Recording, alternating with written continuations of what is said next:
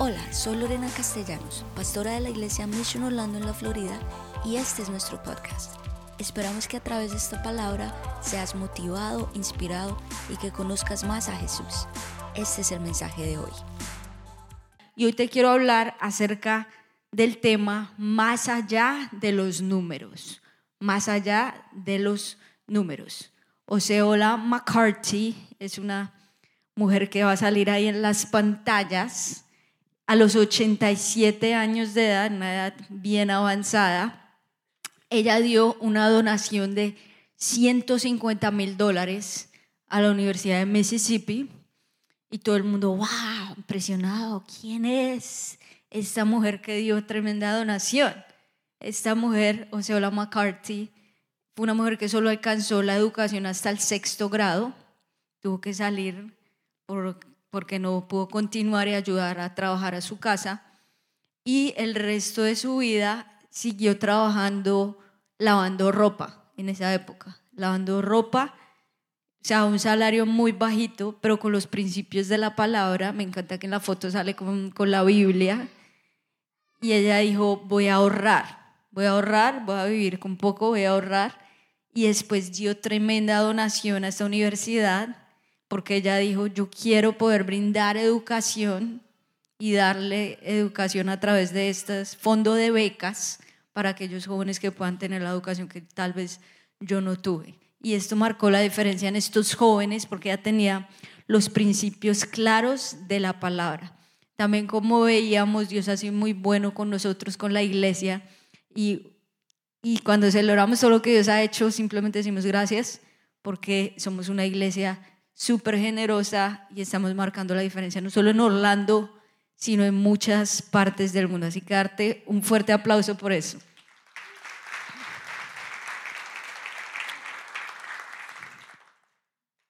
Primera Timoteo 6:9 dice, los que quieren enriquecerse caen en la tentación y se vuelven esclavos de sus muchos deseos. Estos afanes insensatos y dañinos hunden a la gente en la ruina y en la destrucción. Muchas veces cuando la gente aún viene a los Estados Unidos, ah, es que quiere hacer dinero, que el sueño americano, así que, y está bien, pero lo más importante es el motivo del corazón, porque si te desvías que dice que, que puedes llegar a un destino de ruina, de destrucción. Y sigue diciendo el versículo 10, porque el amor al dinero es la raíz de toda clase de males. Por codiciarlo, algunos se han desviado de la fe y se han causado muchísimos sinsabores. Es, el dinero no es malo, el dinero es bueno, el dinero es un recurso, pero ¿qué es lo que es malo? el amor al dinero. Algunas personas piensan que es que el dinero es malo, pero no. El dinero es bueno, el dinero es un recurso que, que usado bien puede bendecir a muchas personas. Y Dios quiere prosperarte, no es que estoy diciendo que no. Pero lo que es mal, malo es el amor al dinero, el codiciarlo.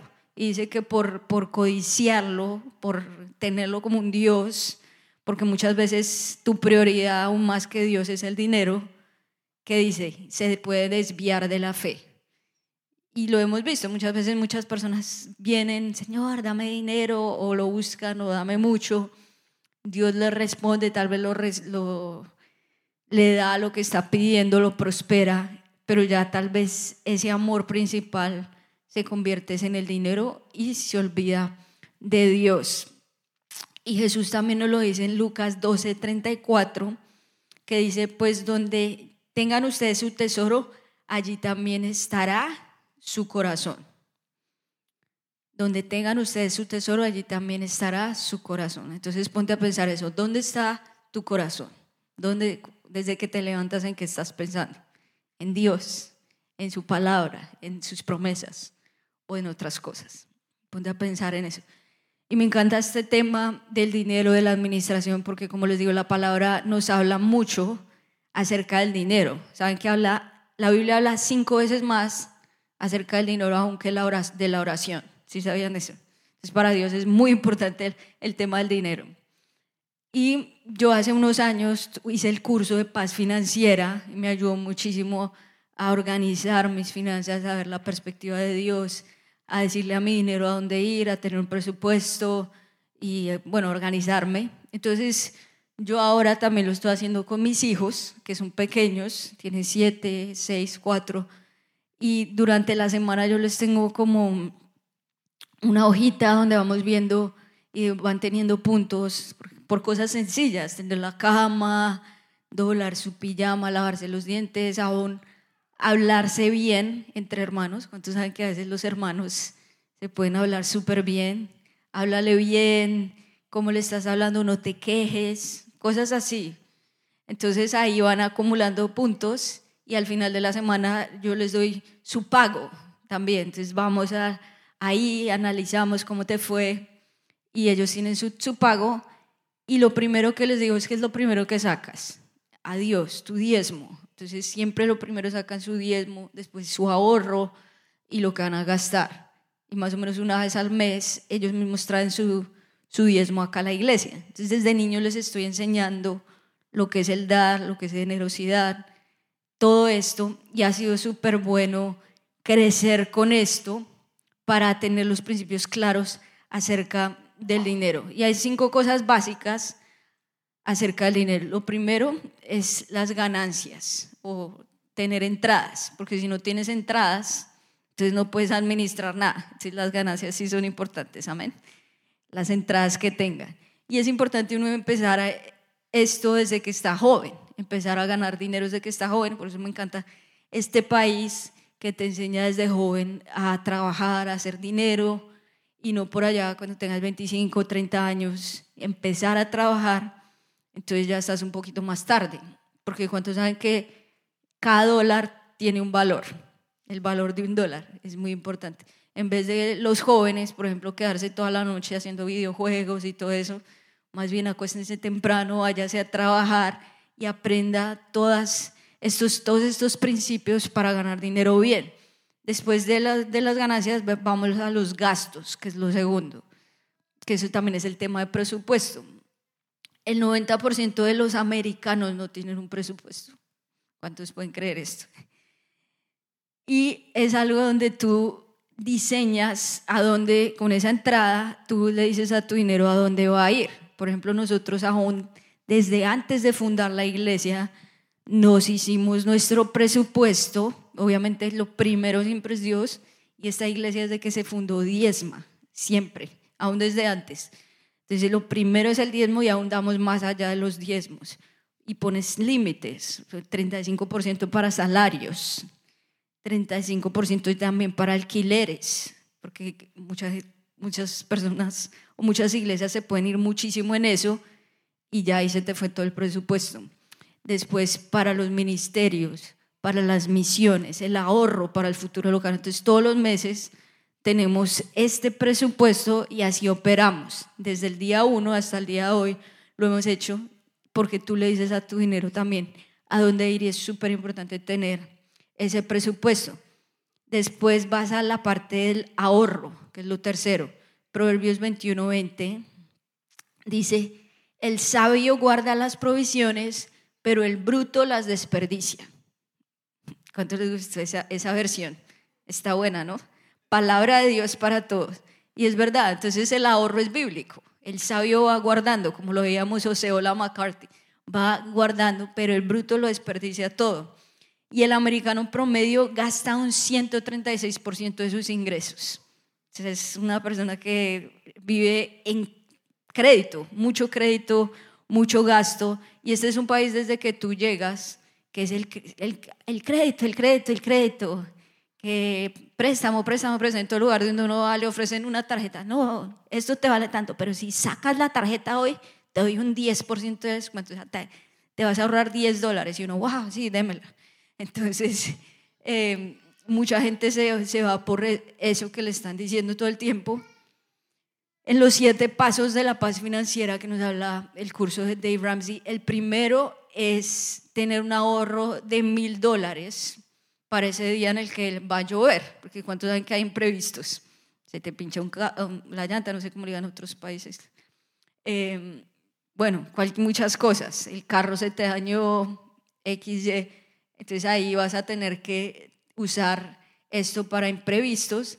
Después el segundo paso es paga tus deudas, todo excepto tu vivienda. El tercer paso es ya ahorra tres a seis meses de, de tus gastos y ten una cuenta de emergencia llena. Entonces, el ahorro es supremamente importante y ahí vamos a la cuarta cosa, que es la inversión. Y ahí es cuando tú, no, tú no trabajas para tu dinero, sino que tu dinero trabaja para ti. Y, por ejemplo, si tú ves mucho a crédito, de todo el carro está a crédito, todo lo que haces está a crédito, entonces vas a perderte la ventaja de lo que es la inversión. Y, por ejemplo, un carro promedio cuesta más o menos un crédito que te estés pagando mes a mes unos 434 dólares. Si empiezas a los 25 años, porque ¿qué, ¿qué, es lo bueno de la inversión? La inversión es buena cuando pasan muchos años. O sea, entre más años pasen, mejor. Si más o menos tú esos 434 dólares los ahorras y tal vez por ahora pagas un carro viejito, no el último modelo, pero lo pagas en efectivo, y más, más bien dices, voy a ahorrar y voy a poner como inversión estos 434 dólares más o menos a, a los 65 años, si mes a mes lo haces, vas a tener más o menos 5 millones de dólares. ¿Cuánto les suena bien eso? Entonces es buena la inversión.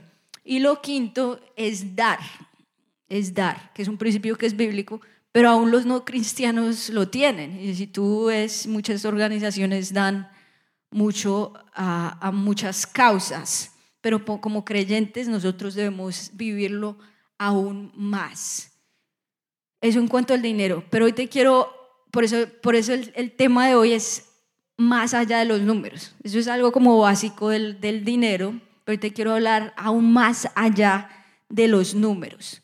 Primera de Corintios 1.20 dice, ¿dónde está el sabio? ¿Dónde está el erudito? Erudito, erudito, ¿dónde el filósofo de esta época no ha convertido Dios en locura la sabiduría de este mundo? Las, las personas actualmente tienen una sabiduría en cuanto a cómo manejar su dinero, pero ¿cuántos saben que la sabiduría de Dios es mucho mejor? que a veces no tiene sentido con la sabiduría del mundo, porque el mundo te dice eso, endeudate, haz todo esto, pero Dios te dice de otra manera. Y para la gente puede sonar como una locura.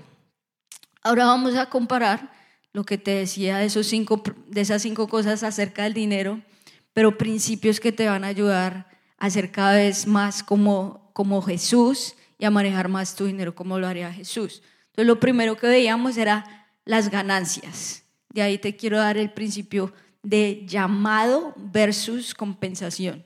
Llamado versus compensación.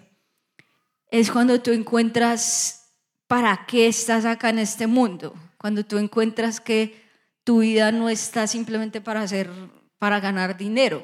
Eso no te satisface, sino cuando tú dices, wow, a través de mi vida puedo servir a otros y que tú estás acá es como un servicio, aún en tu trabajo secular, que tú le digas, Señor, pueda servir a los demás en cualquier lugar donde yo esté.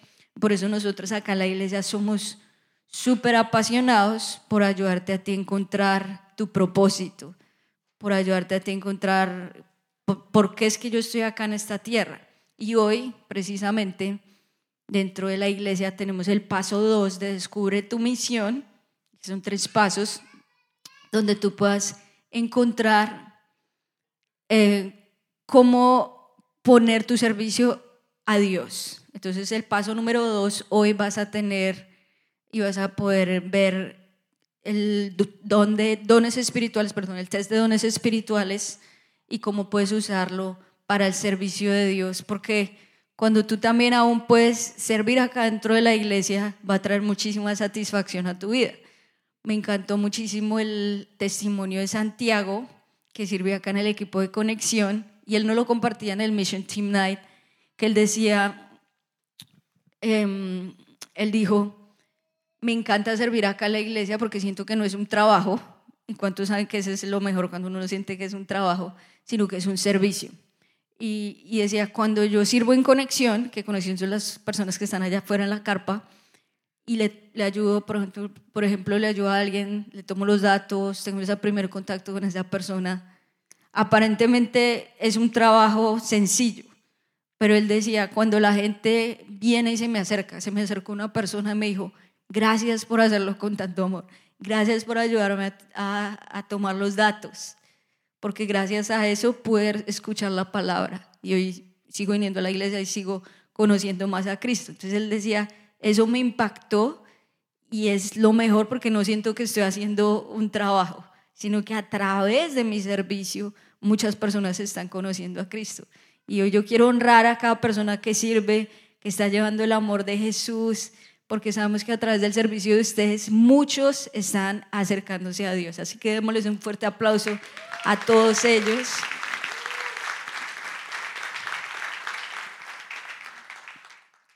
y, analiza tu llamado o tu compensación. ¿Cómo está tu llamado para Dios? ¿Será que si estás sirviendo a las personas? Y aun cuando estés en tu trabajo, que tú sientas, Señor, que yo sirva, que yo sirva. Si de pronto estás en customer service, servicio al cliente, y te están gritando, ah, para usted. Amén, Señor, le sirvo, sí, ¿cómo puedo ayudarle? Que el Señor te bendiga. Wow, yo también te quiero. No mentira. Pero miren lo que dice Hechos 20:24. Dice, sin embargo, considero que mi vida carece de valor para mí mismo, con tal de que termine mi carrera y lleve a cabo el servicio que me ha encomendado el Señor, que es el de dar testimonio del Evangelio de la gracia de Dios. Y ahí lo que decía Pablo, dice, lo más importante para mí es terminar mi carrera y llevar a cabo el servicio, el servicio que Dios me ha encomendado, que es llevar el, Evangelio, llevar el testimonio a muchas personas. Entonces la frase que te quiero dar ahí es, no solo necesitamos dinero para vivir, sino que necesitamos una razón para vivir. No solo necesitamos dinero para vivir, sino que necesitamos una razón para vivir.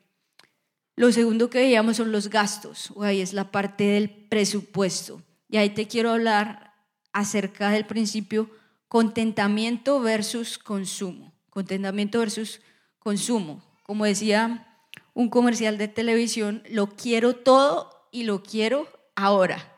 Y este país muchas veces la gente te dice, no, eso es fácil, páguelo a crédito.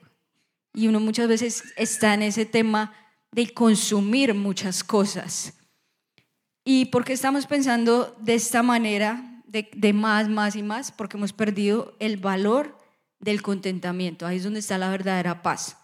Lucas 12, 15 de la nueva traducción, perdón, la traducción lenguaje actual dice, luego miró Jesús a los que estaban allí y les dijo, no vivan siempre con el deseo de tener más y más. No por ser dueños de muchas cosas se vive una vida larga y feliz. Me encantó esta versión. No vivan con el deseo de tener más y más. Y, uno muchas veces viene como con ese chip, quiero más grande, más cosas, más zapatos, más ropa, más carros, más, más, más, más, más. Pero Jesús te está diciendo lo contrario. No vivas con el deseo de tener más y más y, más, porque eso no te va a traer una verdadera felicidad. Y es impresionante que en los lugares más pobres, no sé cuántos de ustedes han podido ir a un orfanato, un lugar súper pobre, y son personas que están súper felices muchas veces, son contentos, tú los ves con una sonrisa y más si tienen a Cristo en el corazón. Te saludan pero súper feliz, como si lo tuvieran todo. Y muchas personas a veces en este país con muchas cosas, con el de consumir más, más, más, que cómo viven, amargados, tristes, deprimidos. Entonces el secreto no está ahí en consumir, sino en, en el contentamiento. Diga conmigo, contentamiento en el estar agradecido, en el, en el ser feliz, porque tú dices, wow, soy bendecido. Mi hija Ariana esta mañana, ella está creciendo mucho y me dice, mami, mira mis zapatos. Y todos ya la están así con la suela como así, ¿sí les ha pasado? Mira este otro. Y era, no, y yo le decía, ok, ¿cuáles tienes que sí están bien? Mira, solo tengo dos. Entonces le decía, dale gracias a Dios por estos dos zapatos que tienes, no por no mires los otros que tal vez están mal. Y es estar feliz con, con lo que tienes, con las cosas que Dios te da y no por, no es que quiero 10 zapatos, yo no, menos. Hace poco me leí un libro que se llama El esencialismo y es la búsqueda de tener menos. y me encantó. Entonces decía, busca tener lo esencial en tu vida, no de pronto muchísima ropa, muchísimo, porque uno a veces se complica cuando tiene mucho, ¿no es cierto? En cambio, cuando tienes poco, dices, bueno, ya esto. Y en sí, tú solo usas el 20% de lo que tienes, ya. El 20% de tu closet, eso es lo que usas. Entonces, en sí estás usando poco. Pero entonces, ¿qué tal si, si buscas por tener menos y más bien de darle más gracias a Dios por lo que tienes? Ahí está.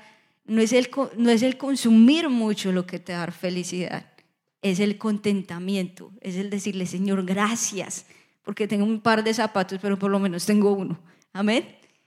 Dile, Señor, gracias por tu fidelidad, gracias porque te puedo conocer. Y si te tengo a ti, lo tengo todo. Dale un fuerte aplauso al Señor. Filipenses 4:12 dice, sé vivir con casi nada o con todo lo necesario. He aprendido el secreto de vivir en cualquier situación, sea con el estómago lleno o vacío, con mucho o con poco. Pablo era una persona que ya tenía esto muy en claro. Él tenía una posición súper importante cuando estaba en el judaísmo y tenía mucho. Y él decía, yo sé vivir con mucho o con poco.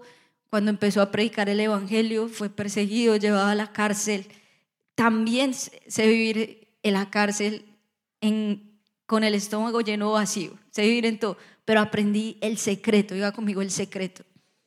Si aprendes ese secreto, eres feliz. Y, y a mí me impacta que el apóstol desde la cárcel, desde donde estuvieran, él le escribía a todos, alégrense, estén felices, den gracias. Y si quieres aprender ese secreto, es darte cuenta de que eres bendecido darte cuenta que Jesús está contigo y disfruta lo que tienes en este momento.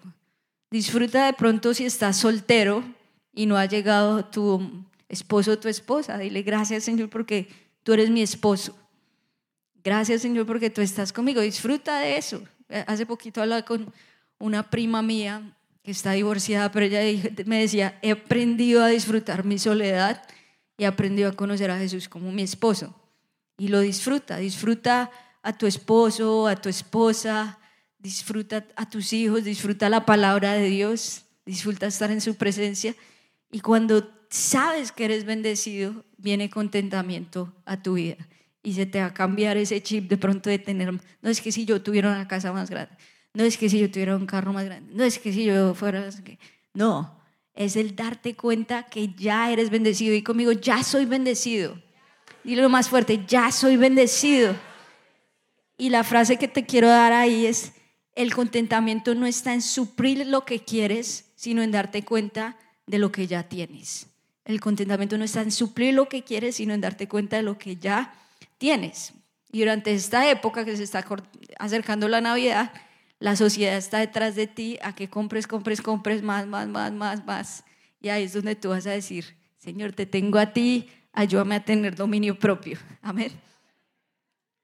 Lo tercero que veamos es el ahorro, que es un principio que, está, que es bíblico, pero también puede ser un peligro tu cuenta de ahorros. Entonces el, el tercer principio que te quiero dar ahí es dependiente de Dios versus independiente. Dependiente de Dios versus independientes. Si queremos estar financieramente seguros, pero nuestra seguridad más que eso debe ser Dios. Y nos lo dice Proverbios 18, 11, dice, los ricos piensan que su riqueza es una gran defensa, imaginan que es una muralla alta y segura. Eso, por eso también puede ser un, un peligro, porque si tienes muchas riquezas, si tienes tu cuenta bancaria con mucho dinero, tú dices, ah, esa es mi fuente de seguridad, no necesito de Dios, porque ya estoy súper bien financieramente y no necesito de Dios pero es ser dependiente de Dios y no independiente. Es decir, no, como yo ya tengo todo esto y lo hice por mí mismo, pues no necesito de Dios y estoy súper bien. Entonces, ¿quieres saber cuáles son las personas más generosas muchas veces? Los pobres. Ponte a pensar. Y muchas veces esas personas que no tienen mucho y tienen ese corazón generoso dan de lo, que de lo poquito que tienen. Precisamente hace poquito leía un libro del dueño de Javi Lobby, que Javi Lobby me encanta, es una empresa que es súper cristiana, y él decía cómo su mamá y sus papás eran pastores, pero por casi toda su vida fueron muy pobres. Veían con lo músico, con lo mínimo. Él, decía que aún el domingo cuando él, iba a predicar a su iglesia, los miembros de su iglesia le llevaban un mercado. Y ahí era como lo que tenían para la semana, tenían varios hijos. Y él, decía, pero yo decía, el corazón de mi mamá era súper generoso. Si ella tenía cuatro vestidos, pero si ella sabía que una mujer necesitaba uno, ella le sacaba uno los que ella tenía. Porque tenía ese corazón súper generoso. Y, ese fue el principio que ella me mandó a mí. Javi Lobby hoy, hoy en día es una organización extremadamente generosa. Ellos dan el 50% de todas sus ganancias a, organizaciones que llevan la palabra de Dios. Pero él decía, yo aprendí esto, es de mi mamá y la generosidad no viene del, de lo mucho que tengas. Tú puedes tener poco, pero igual tener un corazón súper generoso. Y la frase que te doy ahí es, no voy a confiar en las riquezas, sino en el que me da las riquezas. ¿Por qué no lo repites conmigo? No voy a confiar en las riquezas, sino en el que me da las riquezas. Lo cuarto que veíamos era la inversión. Y la inversión es muy chévere. Te, animo a que lo puedas hacer. Junto con mi esposo lo hacemos y nos encanta. Es, es bueno mirar pues a tu futuro y planear pero ahí el principio que te quiero dar es ser mayordomo versus ser dueño. Ser mayordomo versus ser dueños. Y esto es uno de los principios más importantes que yo aprendí en mi vida y es como que te cambia la mentalidad, porque uno desde niño está como, como es el chip que uno con el que uno sale. Esto es que mío, mío, mío, mío y nadie me lo toca. Pero cuando tú sueltas y, tú dices, Señor, este no es mi dinero, es tu dinero, no son mis riquezas, es tu riqueza, entonces ahí ya se cambia ese chip, porque si vemos que uno es el, que Jesús es el dueño, Dios es el dueño, si tú simplemente eres el mayordomo, cuando tú piensas como en un castillo, ¿quién es el mayordomo? El que administra las riquezas del dueño. Él no dice, no, yo voy a dar todo esto, no, él administra lo que el dueño le dice. Entonces, Dios es el dueño de todo y yo soy su administrador. Dios es el dueño de todo y yo soy su administrador. Y vemos desde Génesis el principio también del diezmo. Aún Abraham, que era una persona que enriqueció mucho, él fue donde el sacerdote Melquisedec y le dio su diezmo. Entonces Dios simplemente te dice, dame a mí lo primero, lo primero de tus ganancias es ese diezmo y tú administra todo lo demás. Es lo que Dios nos dice que, que hagamos. Entonces Dios te está pidiendo cuentas por ese 10%, pero también por qué hiciste con el resto, qué hiciste con el 90%, cómo lo estás administrando. Y Mateo 6, 19, 20 dice, no almacenes tesoros aquí en la tierra donde las polillas se lo comen y el, y el óxido lo destruye y donde los ladrones entran y roban Almacena tus tesoros en el cielo donde las polillas y el óxido no pueden destruir y los ladrones no entran a robar. Puedes construir muchas cosas, puedes tener mucho dinero acá, pero lo más importante es los tesoros en Dios para la eternidad. Entonces no, no te preocupes simplemente por almacenar cosas acá, sino también en el cielo, porque ahí nadie te va a poder robar, ahí no te, no te van a poder atacar sino que ahí tú vas a poder vivir para la eternidad adorando a Dios. Y ahí la frase que te quiero dar es, cuando te das cuenta de lo que verdaderamente importa, esto lo puede cambiar todo. Cuando te das cuenta de lo que verdaderamente importa, esto lo puede cambiar todo. Y el quinto principio es el principio del, del dar, que lo veíamos. Y acá te quiero hablar de generosidad versus miseria. Generosidad versus miseria las personas más miserables que existen en el mundo son las más tacañas. Y las personas más felices, ¿quiénes son? Las más generosas. Hechos 20:35 dice, y he sido un ejemplo constante de cómo pueden ayudar con trabajo y esfuerzo a los que están en necesidad. deben recordar las palabras del Señor Jesús. Hay más bendición en dar que en recibir. Esto lo dice el apóstol Pablo que él era ejemplo de generosidad, que él era ejemplo de que aún decía a las iglesias, yo estoy acá pagándome mi propio salario, quiero que ustedes sean generosos, quiero que ustedes lleven el mensaje. Y durante este mes vamos a estar hablando acerca de la generosidad. Por eso es que este tema se llama generosidad radical. Esta serie del mes se llama generosidad radical. Y tú vas a poder tener actos de bondad que los vamos a tener en la carpa de conexión, donde dice, esto es algo extra para decirte que Dios te ama y nosotros también. Y, y tú vas a orar durante este mes, también el mes de diciembre, donde tú puedas de pronto decirle, Señor, ayúdame a saber a quién puedo bendecir hoy.